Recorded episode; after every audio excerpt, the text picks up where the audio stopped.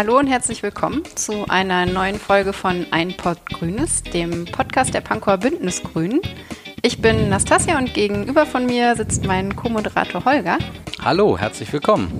Ja, und wir freuen uns sehr, dass Michael Kellner heute bei uns zu Gast ist, der nicht nur politischer Bundesgeschäftsführer von Bündnis 90 Die Grünen ist, sondern auch langjähriges Mitglied in unserem Kreisverband hier in Pankow. Hallo Micha, schön, dass du da bist. Ja, herzlichen Dank für die Einladung.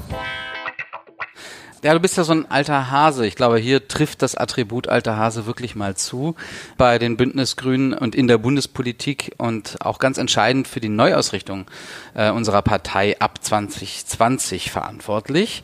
Nämlich du betreust federführend den Prozess für das Grundsatzprogramm der Partei, das wir dann im Herbst nächsten Jahres verabschieden wollen. Das interessiert uns heute natürlich besonders, weil auch wir uns dabei natürlich als Kreisverband einbringen und einbringen wollen. Aber wir wollen auch ein bisschen mehr über deine Arbeit als politischer Bundesgeschäftsführer erfahren, wie du zu den Grünen gekommen bist, wie du deinen Weg innerhalb der Partei genommen hast. All das interessiert uns heute. Ja, und bei Veranstaltungen äh, fragst du ja häufig in die Runde, wer neu ist bei Bündnis 90 Die Grünen. Und im Anschluss stellst du dann gerne die Frage, was hat euch eigentlich dazu bewegt, einzutreten? Und wir würden das jetzt mal umdrehen und dich fragen, wann bist du eigentlich beigetreten und was hat dich dazu bewegt, ja, der Partei beizutreten? Ich bin 1997 eingetreten und äh, tatsächlich schon 20 Jahre dabei. Ich weiß nicht, ob Hase die richtige Bezeichnung ist, aber immerhin seit über 20 Jahren. Und ich habe damals in Potsdam studiert. Ich habe schon ähm, davor in äh, Gera, meiner Heimatstadt in Thüringen, äh, Kontakt zur Bürgerrechtsbewegung innerhalb der, der, aus der ehemaligen DDR gehabt. Und mich hat das beeindruckt.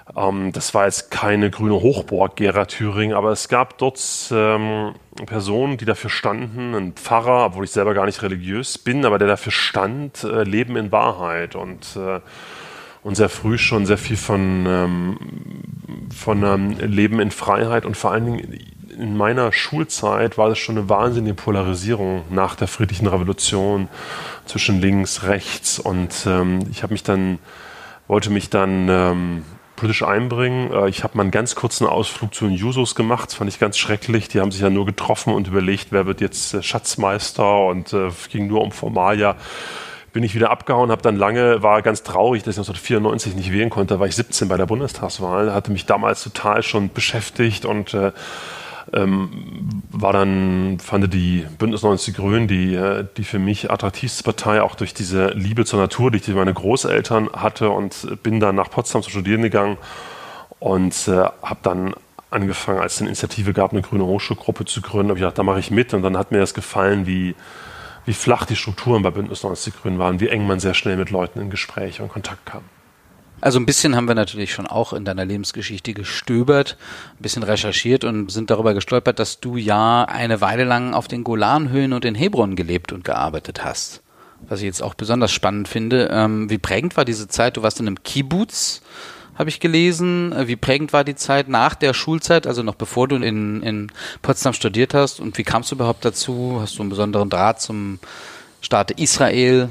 Es kam eigentlich äh, dadurch, dass ähm, meine Westverwandtschaft in Anführungsstrichen in der Nähe von äh, Stuttgart äh, Teil der Verwandtschaft lebte. Das war für mich als Kind hochinteressant, weil wir die nie besuchen konnten. Die kamen immer nur uns zu besuchen, mhm. während der größere Teil meiner Verwandtschaft man sich ständig besuchen fuhr. Und äh, die hatten sich damals um eine, um eine Synagoge, die nicht zerstört wurde ähm, äh, im Nationalsozialismus, weil sie mitten in einem Ort gebaut war, sich für ein Begegnungszentrum äh, eingesetzt, was dann, das war lange Zeit, in den 60er Jahren war das einfach ein Lager. Ja, und, äh, mhm.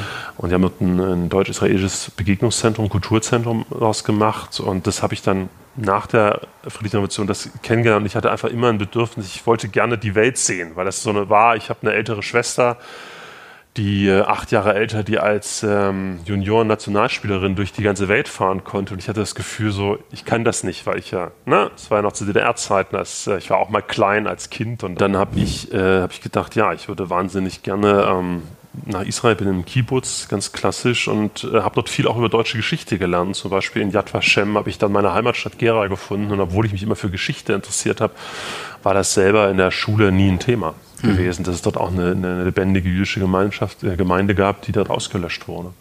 Und wie war das dann in Hebron und da in den Golanhöhen? Ich war damals in einem Kibbutz, bevor ich zum Studium bin, in, ähm, auf den Golanhöhen oder in der Nähe der Golanhöhen, in Kiryat Shmona in der Nähe. Und ich habe damals äh, sehr stark vor allen Dingen die jüdisch-israelische Perspektive mitbekommen. Ähm, ich war dann nochmal Jahre später, habe ich viel Friedenspolitik gemacht und äh, war dann mal in Hebron und war erschüttert über die Situation auf palästinensischer Seite in Hebron. Mhm. Äh, wie dort die Situation war. Ich war dort ähm, zusammen mit einer, mit einer sehr bekannten israelischen Menschenrechtsorganisation, Breaking the Silence, die für die ähm, insbesondere ehemalige israelische Soldatinnen und Soldaten organisiert und sich damit auseinandersetzt, was das für Israel eigentlich bedeutet, äh, die Besatzung in, und äh, insbesondere auch Hebron. Und das ist erschütternd, das, das zu erleben und äh, zu sehen. Und, ähm, und ich, ich sehe und ich verzweifle da auch ein Stück dran, äh, äh wenn ich sehe, wie, wie sich die Situation äh, verschlechtert und wie, als ich ähm, als ich ähm, 95 in Israel war, hatte man noch eine Hoffnung auf eine Friedenslösung, hatte man noch eine Hoffnung auf eine Zwei-Staaten-Lösung. Es war schon, es war schon schwieriger geworden, aber es gab, es gab noch die, die, den Wunsch nach dem Oslo-Prozess und es gab noch starke gesellschaftliche Gruppen, auch in Israel und auf palästinensischer Seite, wo man gedacht hat, ja, das, das kann was werden. Und seitdem hat die Situation sich eigentlich ähm, ständig äh, verschlechtert. Wenn ich die Regierung Netanyahu sehe und was da passiert, dann ist das mit großer Sorge und auch man sieht, was in, in palästinensischen Gebieten die Situation ist. Also das ist eher so ein Punkt, wo man, wo man einfach merkt, wie lange Linien Außenpolitik auch sind, oder oft Politik und, und dieser Optimismus, den wir da, da auch ne, als 18-Jähriger hat und, äh, und so glaubt, das wird schon alles werden, wie sich das auch äh, in, in, in, manchen Male in eine, wirklich auch in, in eine Verschlechterung äh, mhm. einfach ergeben kann. Bitter, ehrlich gesagt. Ist aber ein Stichwort für mich. Friedens- und Sicherheitspolitik beschäftigt dich seit über zwei Jahrzehnten. Mhm. Und ich denke, ein Schlüsselerlebnis könnte damals der Kosovo-Beschluss 1999 gewesen sein. Wie einschneidend war dieser Beschluss für dich? Ja, 1999 war der sogenannte Bielefelder Parteitag. Ich war damals als äh, junges Mitglied Delegierter auf diesem Parteitag und habe zur unterlegenen Position gehört. Und äh, ich ähm, fand das falsch, äh, auch vor dem Hintergrund, dass ich der Meinung war, dass eben nicht alle Möglichkeiten ausgeschöpft waren zu einer friedlichen Konfliktbeilegung. Ähm, und ich war dann ehrlich gesagt, wie viele auch am Hadern, äh, bleibe ich in der Partei, ja oder nein. Und was mich begeistert hat und was ich ähm, wichtig fand, war, dieses wirklich intensive Ringen und dieses wirklich intensive Streiten. Ich lebte damals in Brandenburg, es gab dort sehr unterschiedliche Meinungen zu dem Thema, aber es war ein unglaubliches Ringen und eine unglaubliche Ernsthaftigkeit in dieser Frage, wie gehe ich damit um, weil es ja wirklich keine einfachen Antworten gab und es wirklich auch eine schwierige Situation war und ähm, das hat äh, diese Auseinandersetzung hat mich ähm, geprägt und ähm, ich bin äh, bin froh, dass ich dabei geblieben bin und äh, war auch froh über diese Debattenkultur, damals auch bei allen Auseinandersetzungen und bei allen Streitigkeiten und bei allen Verletzungen, die es damals auch gab, aber sich auch in Positiven innerhalb der Grünen gezeigt haben. Mhm. Ja, ich glaube, auch wir als Partei sind froh, dass du dabei geblieben bist. Äh, jetzt bist du Bundesgeschäftsführer. Wusstest du von Anfang an, in welche Richtung du gehen möchtest? Also als du eingetreten bist, dass ja vielleicht dein Fokus wirklich eher ja so das innerpolitische sein wird oder hast du auch mal mit dem Gedanken gespielt, vielleicht selbst mal Abgeordneter zu werden? Wie, wie waren so deine Pläne ganz zu Anfang?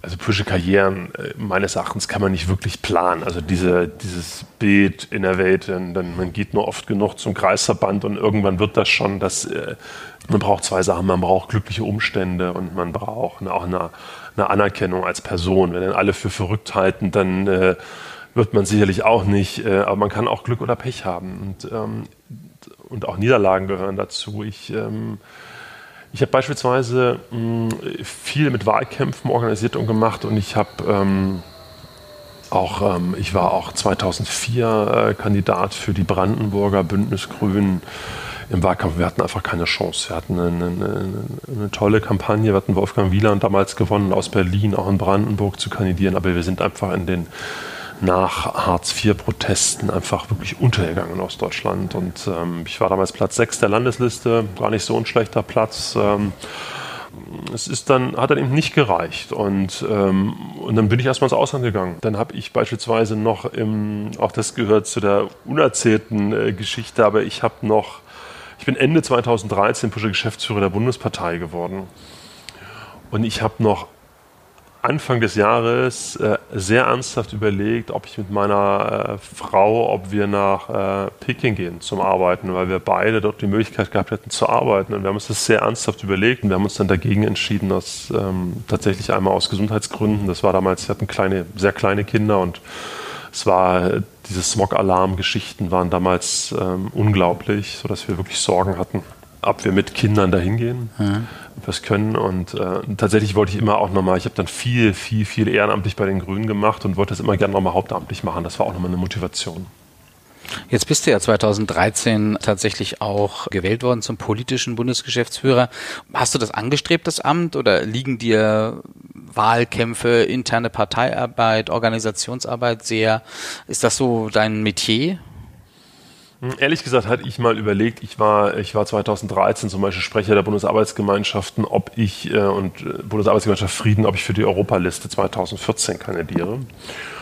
Und dann ergab sich diese Chance mit der Bundesgeschäftsführung dafür, sich, mich zu bewerben und äh, das zu versuchen. Der, der, Posten ist frei geworden und, ähm, und dann habe ich gesagt, ja, ich, ich springe dafür äh, aus verschiedenen Gründen. Äh, einerseits ähm, auch das familiär mit, mit Kindern zwischen Außenpolitik zu machen in Straßburg, Brüssel, Berlin, das äh, wäre, glaube ich, nochmal eine Situation gewesen, wo ich gedacht hätte, ob ich das äh, hinbekomme, so wie ich mein eigenes Leben auch nochmal privat mit Familie vorstelle, das ist schon als Geschäftsführer sehr, sehr schwierig hinzubekommen.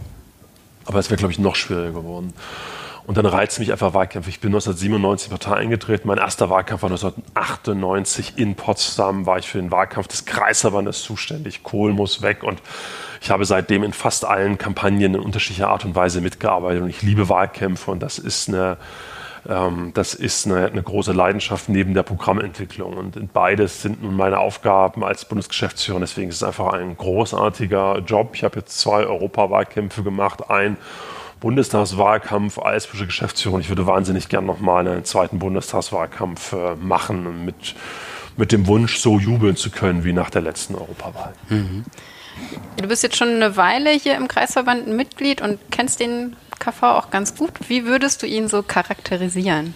Es ist ein sehr, sehr interessanter Kreisverband. Es ist äh, Pankow, da, da bricht äh, oder da, da kommt ganz viel zusammen. Es ist ein sehr, hat eine sehr äh, lange und klare Tradition auch aus der DDR-Bürgerrechtsbewegung, auch von Menschen, die daher noch kommen und in, in Pankow sind.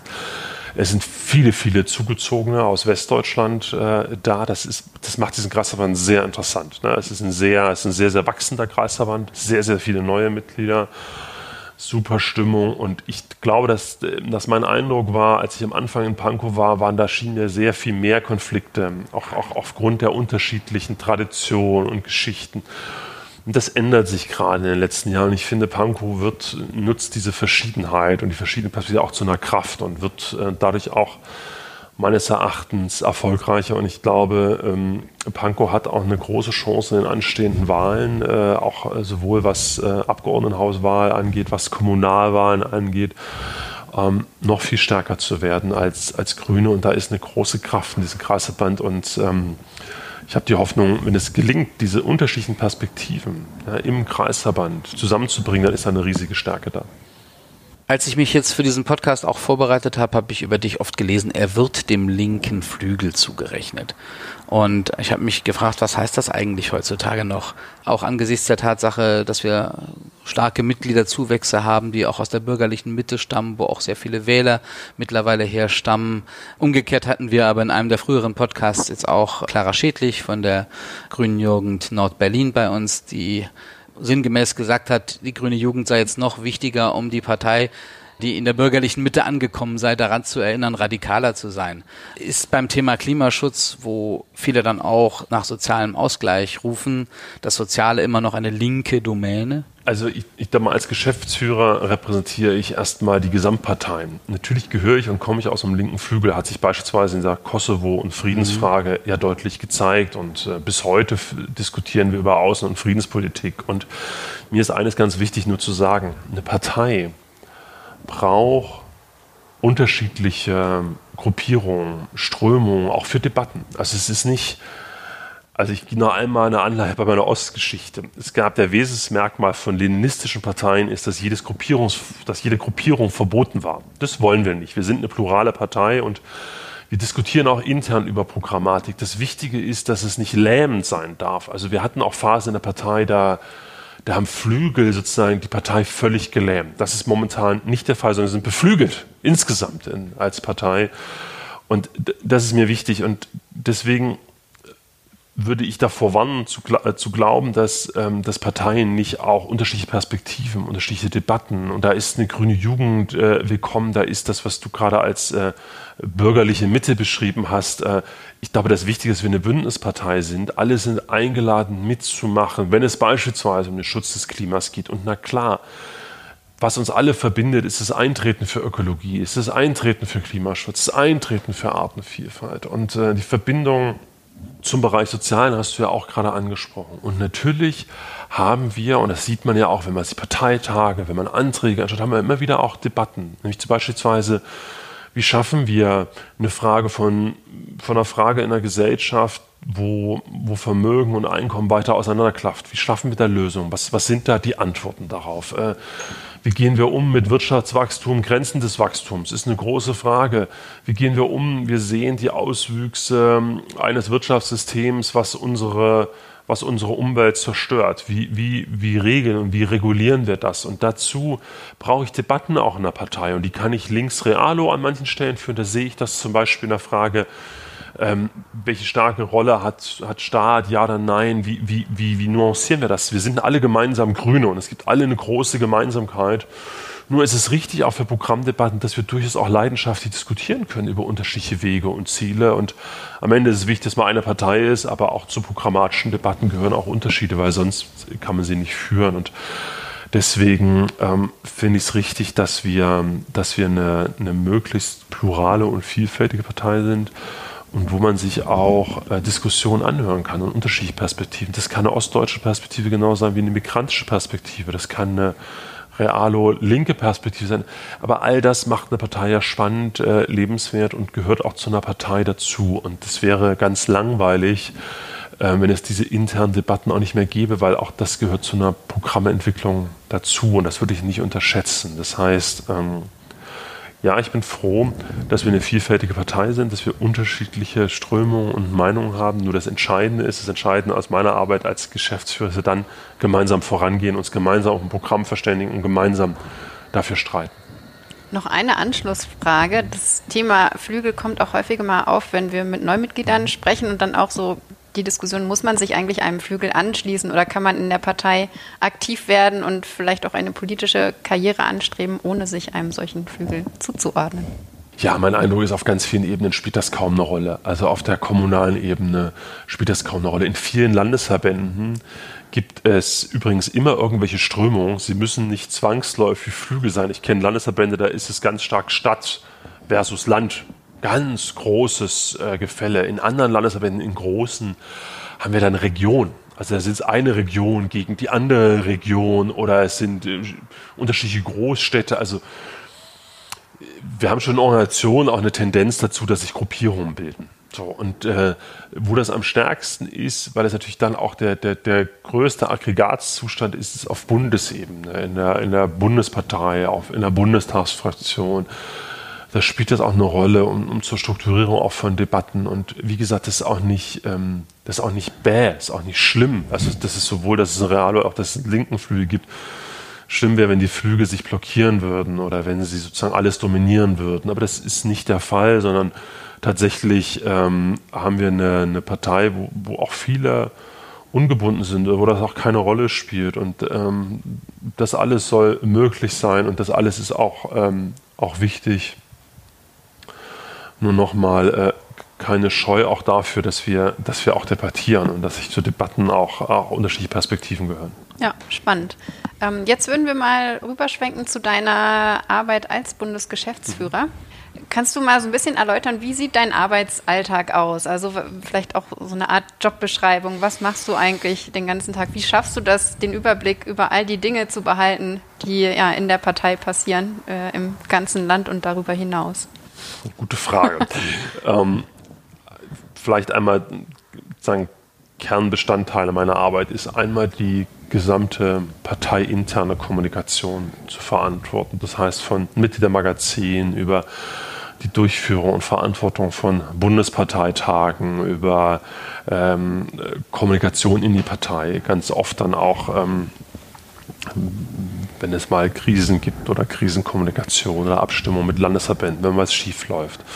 Aber ganz auch im Positiven natürlich die Unterstützung der ähm, wahlkämpfenden Landesverbände, vor allem auf Landesebene. Ich bin gerade ganz viel mit den ostdeutschen Landtagswahlkämpfen in, äh, in äh, Sachsen, Brandenburg und Thüringen beschäftigt. Ähm, diese Kampagnenarbeit und diese Unterstützung und natürlich dann auf Bundesebene Wahlkampfleiter für Europa, für Bundestagswahl, also für bundesweite Kampagnen. Das heißt, ein Schwerpunkt meiner Arbeit liegt in der internen Kommunikation auch zusammen übrigens mit dem Bundesschatzmeister in der Parteiorganisation und Parteientwicklung, also einmal die selber, die Geschäftsstelle selber mit den über 60 Mitarbeiterinnen und Mitarbeitern, ähm, die weiterentwickelnde Partei. Wir sind gerade eine wachsende Partei, was toll ist, aber auch eine große, eine große äh, Aufgabe. Viele, viele neue Mitglieder willkommen zu heißen, einzubinden. Da ist die Hauptlast natürlich in den Kreisverbänden, in den Landesverbänden, aber das mit zu unterstützen.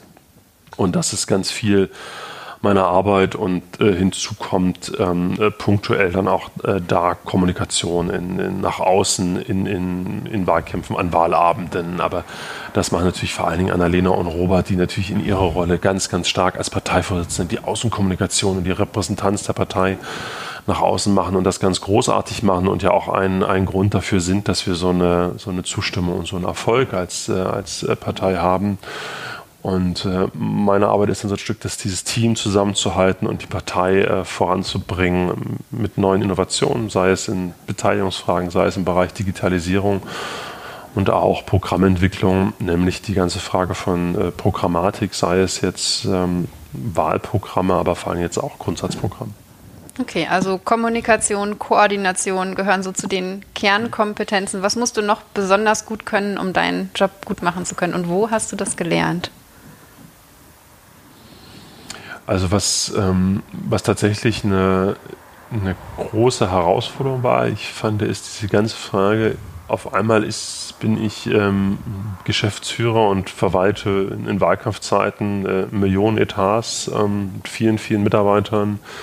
Und es geht darum, eine schlagkräftige Einheit zu bilden und zugleich die wahnsinnig vielen tollen Ehrenamtlichen der Partei zu unterstützen, weil der eigentliche eigentliche Witz davon, ob das uns gelingt, eine gute Kampagne hinzulegen, ist ja, dass möglichst viele Menschen ehrenamtlich mitmachen. Und das ist ja das, äh, das eigentlich Entscheidende und äh, das zu unterstützen. Und ähm, da ist äh, viel, ich habe viel auch in der Vergangenheit in der Bundesgeschäftsstelle gearbeitet. Ich habe als Student Aushilfjobs in der Geschäftsstelle gemacht und bei Versand mitgearbeitet, weil ich jung war und Geld brauchte, habe dann später mal zwischendurch für Claudia Roth das äh, Vorstandsbüro geleitet, dadurch äh, viel Erfahrung auch gelernt, habe mir da auch professionelle Unterstützung äh, geholt, sich auch ähm, selber immer auch, auch die eigene Weiterbildung gehört zu einer Aufgabe dazu. Und dann habe ich in meiner ehrenamtlichen Arbeit ganz, ganz viel Know-how erworben, sowohl im Umgang mit Verständnis für die Partei, Verständnis für Ehrenamt. Ich war lange in Kreisverband, in Landesvorstand, ehrenamtlich in in, äh, in Brandenburg aktiv, dort viel gelernt. Und dann habe ich in meiner Zeit als Sprecher der Bundesarbeitsgemeinschaft Frieden und äh, sehr früh an Wahlprogrammen immer wieder mitgeschrieben, sei es auf Landtagswahlprogramme in Brandenburg, sei es aber auch später an Bundestagswahlprogrammen und diese Programmarbeit mir dadurch ähm, erarbeitet und auch eines der besten Schulungen und eines des unterschätztesten, aber wahrscheinlich wichtigsten Gremium dieser Partei ist die sogenannte Antragskommission auf Bundesebene äh, was total toll macht. Mittlerweile leite ich sie als Geschäftsführer. Man muss sich ja so vorstellen, man hat einen Bundesparteitag, man hat zwischen 500 und 1000 Änderungsanträge und muss dann äh, mit denen verhandeln, mit Menschen. Ich habe das immer total gerne gemacht, weil man lernt so wahnsinnig viel, was Leute umtreibt und was, äh, und was Anliegen sind. Äh, nicht immer können wir alles erfüllen, nicht immer sind wir von allem überzeugt, aber alleine diese Debatte darum und dieses, dieses Managen für Programmarbeit, das fand ich schon, fand ich schon immer hochspannend, hat mir schon, ich habe das dann ehrenamtlich auch meiner Zeit als BAG-Sprecher gemacht und da, da habe ich wahnsinnig viel gelernt in dieser Antragskommission, äh, was Programmarbeit angeht.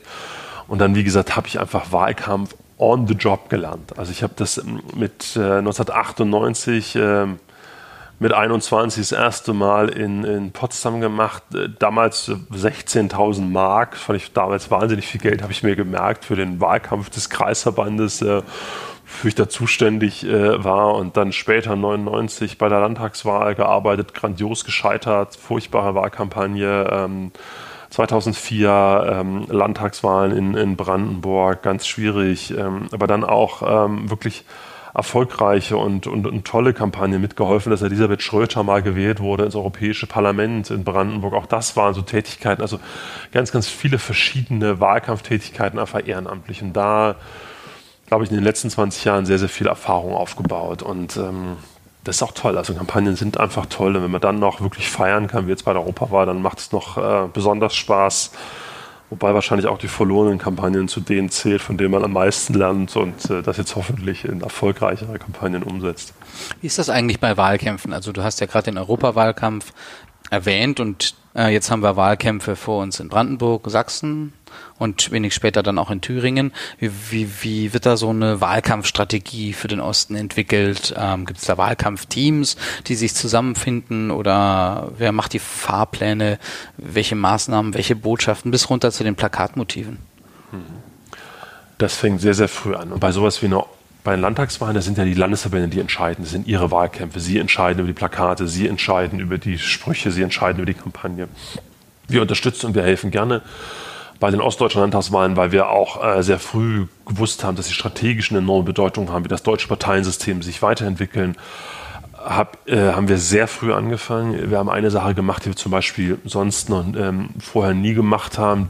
Ich habe, und zwar schon im, im Sommer 2000 und, ähm, und 2018, also vor über einem Jahr, hatten wir alle ostdeutschen Kreisverbände eingeladen zu einem Vernetzungstreffen. Und zwar mit dem Hintergrund, äh, ihr seid nicht alleine mit euren spezifischen Anforderungen und mit dem, was läuft. Und haben das sehr als, als, als Schulung, als Ideenaustausch, gar nicht so sehr die Bundespartei sagt, wie es läuft, aber auch als Idee, Kreisverbände tauschen sich untereinander aus, Best Practice und, und dann natürlich auch nochmal ähm, mit Weiterbildungsangeboten, mit einer Vernetzung. Ganz bewusst gemacht. Ne? Das ist also praktisch äh, weit über ein Jahr vor Leute zusammengeholt, geschult, eingebracht. Wir haben auch das vielleicht mal ein bisschen aus dem Nähkästchen geplaudert.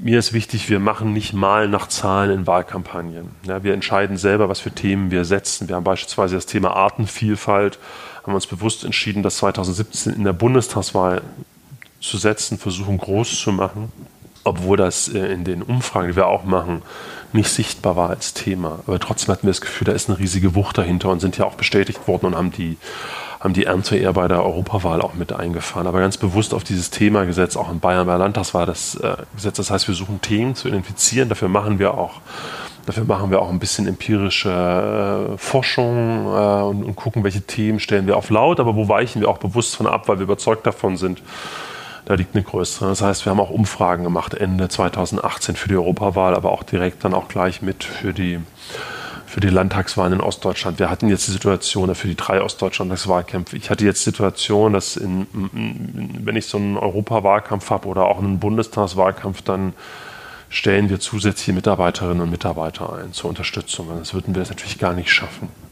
Und wir haben ganz bewusst entschieden, in Rücksprache mit den drei Ostdeutschlands, also wir, wir behalten einen Teil des Personals in der Bundesgeschäftsstelle, also erhalten bis Ende des Jahres ganz bewusst schon eingestellt für die, für die Landtagswahlkämpfe, insbesondere zu unterstützen im Online- und äh, Social-Media-Bereich, weil dort sind die Innovationszyklen so groß, dass alle fünf Jahre Landtagswahlkampf nicht ausreicht, um da äh, aktuell zu bleiben. Das heißt, da unterstützen wir besonders stark aus, äh, aus der Bundesgeschäftsstelle die Parteivorsitzenden, äh, Touren äh, stark. Ich bin jetzt selber auch in Brandenburg im Wahlkampf mit unterwegs. Aber was mich total freut, ich nehme eine wahnsinnige, äh, ich nehme erstens eine wahnsinnige Aktivität da. Ich habe mich, nur ein Beispiel, ich war in der Uckermark und habe mich total gefreut, dort Plakate zu sehen, wo ich bei der, wo ich noch bei der letzten Bundestagswahl selbst plakatiert habe, weil es so zu wenig Leute gab, die dort geholfen haben. Und ich bin da manchmal privat und habe gesagt, kommt, legt mir ein paar Plakate hin, ich hänge die auf.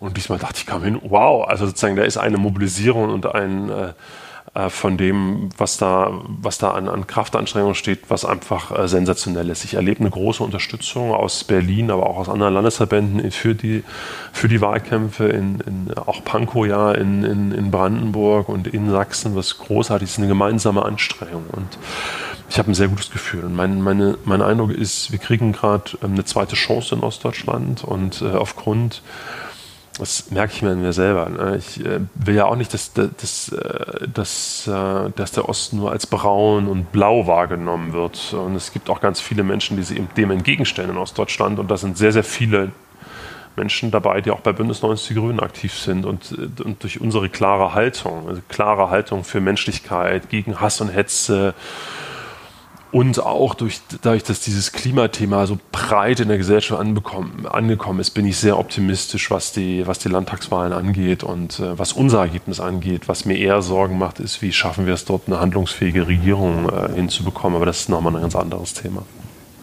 Ja, danke für die Inputs und ähm, genau, du sprachst ja gerade schon die Uckermark an, da sind wir auch mit dem Kreisverband sogar schon gewesen. Vielleicht ein paar von den Plakaten haben sogar Leute aus Pankow aufgehängt, wer weiß.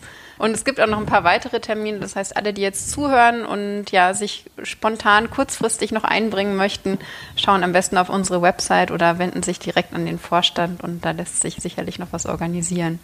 Ja, zur Auflockerung haben wir jetzt noch ein paar wild zusammengewürfelte Fragen, die wir dir stellen würden. Das machen wir immer so mittendrin als ja. kleinen Fun-Break. Ja. Genau. Ja, mit welcher bedeutenden Persönlichkeit der Weltgeschichte, es ist egal, aus welcher Zeit sie stammt, würdest du wahnsinnig gerne mal ein Streitgespräch führen? Boah, was für eine, was für eine Frage. Mit welcher bedeutenden Persönlichkeit der Weltgeschichte würde ich gerne mal ein Streitgespräch führen? Bei Alexander den Großen. Mhm. Cool.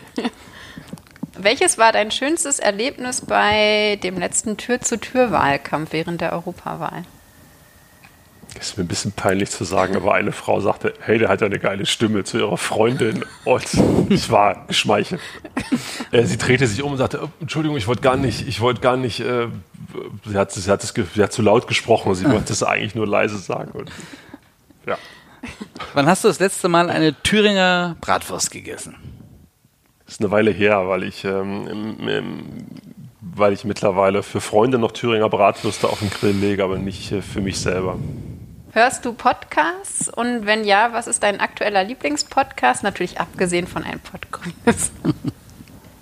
Ich, ähm, ich habe eine, eine Weile, wenn ich morgens mit ein bisschen Zeit ins Büro gelaufen bin, äh, Zeitzeichen äh, gehört, fand ich ganz nett. Äh, und äh, manchmal Süddeutsche Zeitung, Podcast, den sie seit Neuem haben, weil ich die Zeitung einfach lese. Mhm. Mhm. Dann würde ich jetzt gerne mal nach dem Grundsatzprogramm mhm. fragen, weil dafür sitzen wir ja auch hier. Hintergrund, die Partei erarbeitet seit vergangenem Jahr ein neues Grundsatzprogramm ähm, und es ist deine Aufgabe als Bundesgeschäftsführer, dass dieser Prozess gestaltet wird. Und ähm, wenn man jetzt mal rekapituliert, wir hatten 1980 bei der Gründung ein Grundsatzprogramm, das war relativ dünn noch. Dann 1993 nach der Wiedervereinigung und dem Zusammenschluss Bündnis 90 die Grünen. 2002, da waren die Grünen gerade mitten in der Regierung, Rot-Grün. Und jetzt wieder eins, das im Herbst 2020 dann verabschiedet werden soll. Dann sind die Grünen noch genau 40 Jahre alt. Warum jetzt ein Grundsatzprogramm? Das hat ja jetzt nicht nur was mit 40 Jahre Grüne Partei zu tun. Nein, weil das äh, Grundsatzprogramm von 2002 einfach natürlich sehr auch in die Jahre gekommen ist. Also die, die Klimakrise und äh, insgesamt die ökologischen Krisen haben es in einer Art und Weise beschleunigt, äh, wie wir es nicht vorhergesehen haben. Und äh, der Optimismus und die Hoffnung von 2002, ja, das ist das erste Grundsatzprogramm haben, wo wir darüber geredet haben, wie wir die Klimakrise im Griff bekommen, ist, nachdem wir seit 2005 nicht mehr regiert haben und seitdem sich auch international die Situation ähm, deutlich verschlechtert hat, sehen wir einfach eine Dramatik, äh, auf die wir Antworten geben müssen. Zweiter Grund ist die ganze Frage von Digitalisierung und äh, Veränderung. Das Wort kommt, taucht danach gar nicht auf. Das verändert ja unsere Art zu leben, zu lieben, zu arbeiten und stellt uns vor riesigen Herausforderungen.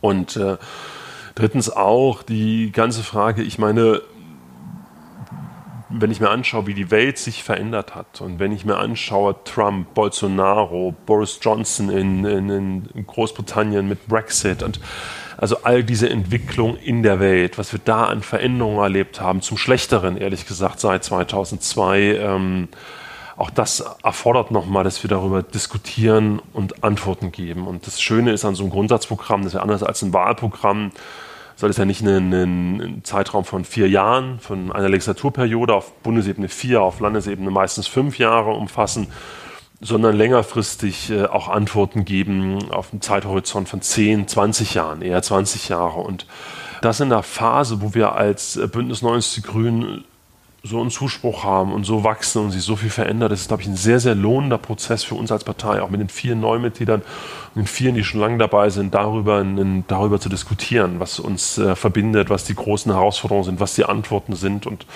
ähm, das ist der Grund, warum wir diesen Prozess ähm, auf, den, auf den Weg gebracht haben. Kannst du vielleicht eine kurze Zusammenfassung geben, was seit Beginn des Prozesses im letzten Jahr schon alles passiert ist und was quasi bis zur Verabschiedung noch geplant ist? Wir hatten einen Stadtkonvent im, Frühjahr 2018, wo wir einfach die, den Raum ganz weit aufgemacht haben für Fragen, wo wir bewusst als Vorstand gesagt haben, wir stellen Fragen, wir geben noch keine Antworten, bewusst äh, geschaut haben, äh, die Türen ganz weit aufzureißen und haben das dann ähm, ganz, war mir ganz wichtig, äh, auch geöffnet für Beteiligungsprozesse, äh, dass Kreisverbände mitmachen können, dass Mitglieder mitmachen können, auch online über Beteiligungsgrün. Jetzt gar nicht zu lange drüber reden, kann man sich anschauen, aber sind alle eingeladen, in diesen Phasen mitzumachen. Da haben wir viel Feedback bekommen. Zum Beispiel, dass äh, auf den Stadtkonvent kam sofort die Rückmeldung, wir haben viel zu wenig über Bildung geredet. Oder es gab, es gab ein Mitgliederbegehren als Rückmeldung, was mit dem Begriff der Gewaltfreiheit. Und äh, wir haben jetzt nicht jedes Mitgliederbegehren hat jetzt immer diese Wucht gehabt, aber das waren zum Beispiel zwei Mitgliederbegehren, die wir intensiv auch im Vorstand diskutiert haben und die auch dann dazu geführt haben, was wir als Zwischenbericht vorgelegt haben. Und dann haben wir einen Zwischenbericht vorgelegt jetzt ähm, März 2019, wo wir mal ähm, Revue passiert haben in, in jahrelang Debatte. Und in diesem Zwischenbericht bin ich auf eine Sache, äh, bin ich besonders, finde ich besonders spannend, auch für die Partei.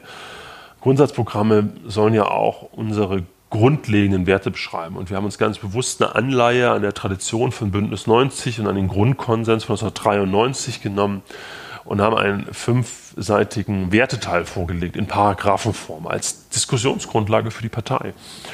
Und ähm, dazu dann noch ein, ein, äh, ein Teil, der die Herausforderungen beschreibt und erste Antworten skizziert. Und das ist eben kein, es ist kein erster Entwurf, sondern es ist ein Zwischenbericht aus einer Debatte, in dem wir jetzt ganz breit in der Partei diskutieren. Und wir nehmen diese ganzen Rückmeldungen sowohl online als auch den Debatten mit den Bundesarbeitsgemeinschaften, mit den Kreisverbänden. Pankow ist da ja auch sehr, sehr aktiv auf und wollen dann im nächsten Jahr, im 2020, äh, dann tatsächlich einen Entwurf vorlegen. Und dieser Entwurf geht dann äh, später in ein Verfahren, wo auf einen Parteitag beschlossen werden soll und wo dann sicherlich viele Änderungsanträge gestellt werden und wir es dann auf dem Parteitag diskutieren und beschließen. Aber bis dahin machen wir einen, einen Prozess, der, der einerseits sich, ähm, das, ist, das ist die Sache, wo ich besonders viel Kraft reinstecke, besonders viele Menschen aus der Partei daran beteiligt, aber zugleich natürlich auch den Wunsch, ähm, dass wir ähm, viele, viele externe Rückmeldungen auch bekommen. Und das, ähm, ich ich habe zum Beispiel diesen Werteteil, ist glaube ich kein großes Geheimnis, wenn ich das hier ausplaudere. Ich war mal im Wissenschaftszentrum Berlin und habe den einfach mal mit Wissenschaftlerinnen und Wissenschaftlern aus sehr verschiedenen Bereichen da und habe einfach mal den Werteteil und die Begriffe mit denen einfach diskutiert. Das fand ich auch eine sehr, sehr spannende Debatte. Also der Versuch aus unterschiedlichen Ecken auch, äh, auch Feedback und Rückmeldungen zu holen. Aber ich kümmere mich gerade besonders um diesen Prozess, möglichst viele auch in der Partei zu nehmen. Und ich würde zum Beispiel wahnsinnig wünschen, wenn Kreisverbände jetzt vielleicht auch zuhören, auch sagen, Mensch, wir, wir nehmen mal Menschen, die schon ganz lange in der Partei sind, äh, 30 Jahre oder länger und Neumitglieder und diskutieren mal über diesen Werteteil oder diskutieren mal über das, was uns äh, verbindet und was die großen Herausforderungen und Antworten der Zeit sind. Das, äh, das würde ich mir sehr wünschen, weil ich, ich bin überzeugt davon, dass wenn wir dauerhaft ähm, eine Stärke haben wollen, dann ist es entscheidend, dass wir klare programmatische Antworten geben und dass wir eine, und dass wir eine gemeinsame Überzeugung haben, wer wir sind und was uns trägt an, an Werten. Was, was meinst du, was die, die größten und wichtigsten Punkte im, im neuen Grundsatzprogramm sein werden? Also sicherlich eine der entscheidenden Fragen ist, wie gehen wir eigentlich mit dem Schutzgut äh, unserer Politik um? Wenn 2002 war es Klima ganz stark. Ähm, seitdem, damals haben wir noch gesagt, lass uns das und das tun, damit die Klimakrise nicht kommt. Jetzt ist sie da erschreckender Beschleunigung. Gemessen an den Herausforderungen sind die Antworten, ähm, die ich will jetzt nicht einfach ein plumpes Regierungsbashing machen, aber das, was die Große Koalition macht, äh, nahezu null und viel, viel zu wenig. Und ähm, eine, eine riesige Herausforderung für uns in der Programmarbeit ist für mich selber auch, ich, ähm, ich erlebe an mir selber, wie das mich umtreibt, diese Klimakrise, in meinem eigenen individuellen Verhalten, aber natürlich in der Politik. Ich habe äh, mal zusammen, haben wir 2016 zum Beispiel beschlossen, keine Neuzulassung von Autos mit Verbrennungsmotoren und fossilen Verbrennungsmotoren. Da war ein Aufschrei, eine Riesendebatte in der Öffentlichkeit. Das war 2016 mit dem Ziel Bundestagswahl 2017. Und äh, wenn ich jetzt schaue, was, äh, wie die, wie die, was die Wissenschaft berichtet, dann sehen wir ja, dass wir in unseren eigenen Klimazielen einfach auch nachsteuern müssen. Und das aber hinzubekommen, dass es erstens so funktioniert, dass es dabei sozial gerecht zugeht dass es wir nicht hier unsere Klimaziele dadurch erreichen, dass wir äh, Ablasshandel betreiben und beispielsweise Emissionszertifikate massiv in andere Länder hin verlagern oder zukaufen. Ja, also äh, das, das erfordert von uns große konzeptionelle Arbeiten und ich, wir wissen das, wie wir es im Energiesektor hinbekommen. Ähm, wir wissen eigentlich auch, wie wir es im Mobilitätssektor hinbekommen, nur da sind die, die im, im, im, Verkehrsbereich dauert das so lange. Ich meine, das sehen wir ja in Pankow und Berlin auch, bis wir, bis Maßnahmen wirklich sich durchsetzen und sichtbar sind, ja, ähm, das, das dauert Jahre zum Teil. Wie können wir das beschleunigen? Wie können wir das erreichen? Wie können wir es aber auch so machen? Bleibt noch einmal bei dem Beispiel Uckermark, dass es da auch so, dass wir auch, dass es dabei sozial gerecht zugeht, weil äh, man kann sehr gut, das weiß ich aus eigener Erfahrung, ohne Auto in, in Berlin leben. Ja, braucht man keins. Hm, das kann ich aber in vielen ländlichen Regionen nicht. Und, äh, und wie kriege ich unsere Klimaziele mit Gerechtigkeit zusammen? Ist sicherlich eine große Aufgabe auch im Mobilitäts- und im Verkehrsbereich und im und ähm, dann haben wir noch äh, als drittes diesen ganzen Wärmebereich. Und ähm, wie schaffen wir da, das auf, ähm, auf erneuerbare, auf, äh, umzustellen auf erneuerbare Ener Energien, weil alleine mit Wärmedämmung wird es nicht reichen. Ja? Und wie, wie schaffen wir das Ziel, äh, Klimaneutralität haben wir bis jetzt im, im, im Europawahl 2050 gesagt, aber die die Erkenntnisse zeigen eigentlich, dass wir es früher schaffen müssen. Und jetzt ist es aber als Grüne nicht so, dass wir einfach sagen können, wir, wir nehmen irgendwelche Zahlen, bis dann und dann wollen wir das schaffen. Wir haben gerade in Umfragen einen großen Vertrauensvorschuss als Partei. Und das heißt, das Wichtige ist, wir müssen es auch in Konzepten beschreiben können, wie wir das schaffen. Und das ist ein Thema, das mich total umtreibt bei diesen Grundsatzprogrammen. ein zweites, wir haben, wenn man sich mal anschaut, 1980 sind wir gekommen, haben gesagt, äh, wir wollen diese Republik verändern. Das war eine graue, erstarrte Republik. Äh, und äh, wir haben Bewegung in die Politik gebracht und hatten harsche Zustände an der, an der politischen Kultur. Ich rede jetzt über die alte Bundesrepublik. Mhm. Dann kam das Grundsatzprogramm 1993. Da haben wir ganz stark auch durch die ostdeutsche Bürgerrechtsbewegung im Grundkonsens ging es um die Frage von Repräsentanz. Ja, wer ist in unserer Gesellschaft mit dabei? Wer ist repräsentiert? Wer ist außen vor? Immer noch heftige Kritik an den Zuständen in unserer Gesellschaft übrigens immer das Eintreten auch für direkte Demokratie mit dabei.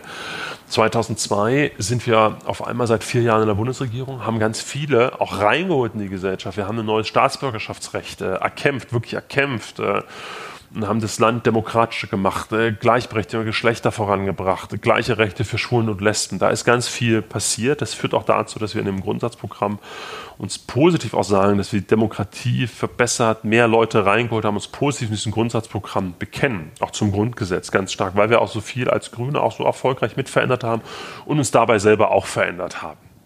Und dann kam was, was äh, mich wahnsinnig äh, erschreckt hat, diese Rückschläge. Auf einmal scheinen diese Errungenschaften, diese Frage von Gleichstellung, die Frage von, äh, das, ist, das ist die Frage von Staatsbürgerschaftsrecht, wer gehört zu unserer Gesellschaft, wird auf einmal wieder angegriffen. Ja, es wird, ähm, Frauen werden angegriffen in ihrer Rolle als Frau, Migrantinnen, Migranten werden in ihrer Rolle negiert, dass sie Deutsche sind, auf einmal wieder durch, durch massive Kräfte in der Gesellschaft. Und das ist ein, ein, ein Aufbrechen des, äh, ähm, das für mich auch zeigt, auch, auch diese vergangene Europawahl, die Wahlen jetzt in Ostdeutschland, dass wir wirklich für unsere Demokratie kämpfen müssen. Dass Demokratie wieder auf einmal eine ganz zentrale Frage hat und dann gehören dann auch Fragen dabei, was unser Verhältnis zur direkten Demokratie, da gibt es unterschiedliche Meinungen und Stimmen in der Partei. Ich äh, selber halte halte es nach wie vor richtig, dass wir über Bürgerbeteiligung, über, ähm, über mehr direkte Beteiligung auch eine bessere Politik hinbekommen. Aber da sehen wir auch manche Erfahrungen. Es gibt Positivbeispiele wie in Irland mit dem Verfassungsreferendum. Es gibt auch Negativbeispiele wie Brexit in Großbritannien. Und äh, darüber lohnt es sich zu streiten und zu diskutieren. Ich, ähm, ich bin zum Beispiel ein großer Fan von Bürgerforen aber das, ob wir das auf Bundesebene wollen oder nicht, darüber diskutieren wir gerade. Das finde ich wichtige Debatten, weil sie eben auch äh, unser Bild für dieses Gemeinwesen äh, widerspiegeln, was, was mir Sorgen macht, dass dieser Zusammenhalt äh, so verloren geht und dass wir Rückschritte, einfach massive Rückschritte in den letzten Jahren erlebt haben und ähm, wir darauf äh, antworten geben wollen. Also, also auch, nur zwei Beispiele. Also auch darauf würde das Grundsatzprogramm ja, auf die Fragen von Klima, auf die Fragen von Demokratie, auf die Fragen von Gerechtigkeit. Mhm. Also das ist, ähm, wir sehen in Deutschland auch da ähm, wachsende Ungleichheit. Das ist ja nichts, was wir uns abfinden. Und wir werden mit unserer entschiedenen ökologischen Politik keinen Erfolg haben können, wenn wir es nicht auch mit einer sozial gerechten Politik verbinden. Und es gehört zusammen. Das ist nicht immer widerspruchsfrei, das ist nicht immer einfach durchzubuchstabieren, aber das ist unsere verdammte Aufgabe als Grüne, das zu machen. Und vor allem unsere Aufgabe in dieser Stärke, die wir haben, das mit Konzepten zu unterlegen. Und, und jetzt habe ich noch gar nicht über mein, über mein äh, altes programmatisches Hobby der Außen- und Friedenspolitik gesprochen, aber auch da sehen wir einen beispielsweise einen amerikanischen Präsidenten, den, den hätte man sich so gar nicht vorstellen können mit Trump. Und äh, wir sehen eine, eine Europäische Union, äh, die mit einem Brexit ähm, und mit ähm, wirklich auch Kräften wie Orban, äh, Le Pen, Kaczynski, Salvini in, im Inneren bedroht ist. Und zugleich bin ich der festen Überzeugung, wenn wir Europa nicht als, auch als eigenständigen, starken Akteur in einer so unfriedlichen Welt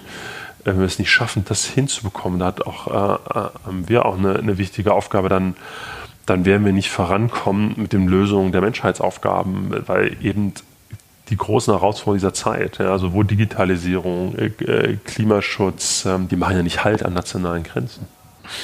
Ja, danke, Micha. Ja. Äh, alles super spannend äh, und sicherlich auch für unsere Zuhörer wirklich interessant. Wir haben jetzt zum Schluss in guter Einpott grünes Manier noch ein paar Sätze zur Autovervollständigung vorbereitet, die du dann einfach entsprechend ergänzen solltest.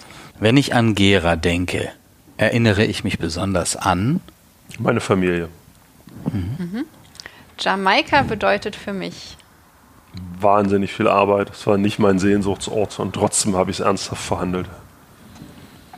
Besonders ungeschickt bin ich bei oder in Oh, ich habe im Sommer zur großen Erhaltung versucht, Stand-up-Huddling zu fahren. Es ist mir gelungen, aber meine Familie hatten wahnsinnig viel Spaß, wie ich da immer wieder runtergefallen bin und meine Frau, meine Kinder sind sehr schnell und sehr elegant über den See geglitten und ich hatte wirklich Mühe. Mein Lieblingsort in Pankow ist? Da gibt es so viele. Tja, es ist so schön. Ähm, mein Lieblingsort in Pankow ist Frau Mittenmang. Wenn ich mal Zeit habe, dort, äh, dort zu sitzen und mit äh, Freunden mir es gut gehen zu lassen. Mhm. Die für mich nervigste Frage in diesen Wahlkampfstudios ist? Die nach den Farbdebatten. Wer will mit wem äh, regieren? Und es ist ja manchmal so ein bisschen wie nach so einem anstrengenden Fußballspiel. Dann soll man jetzt schon irgendwelche klugen Kommentare herausgeben und dann ist es immer alles so ritualisiert. Mhm. In 20 Jahren sind die Bündnisgrünen.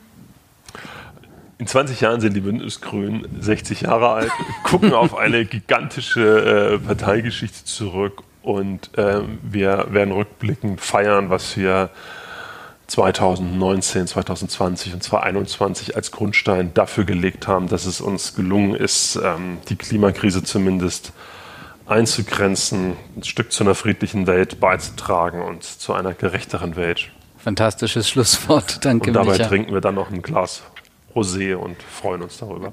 Bei Frau Mittenmann. Bei Frau Mittenmann. Danke dir, Micha. Ja, danke auch an unsere Zuhörer und Zuhörerinnen. Falls ihr Feedback und Anregungen habt, könnt ihr euch gerne über Social Media an uns wenden oder uns eine E-Mail schreiben an podcast.grüne-panko.de. Ganz herzlichen Dank, Micha. Ja, danke euch. Ciao.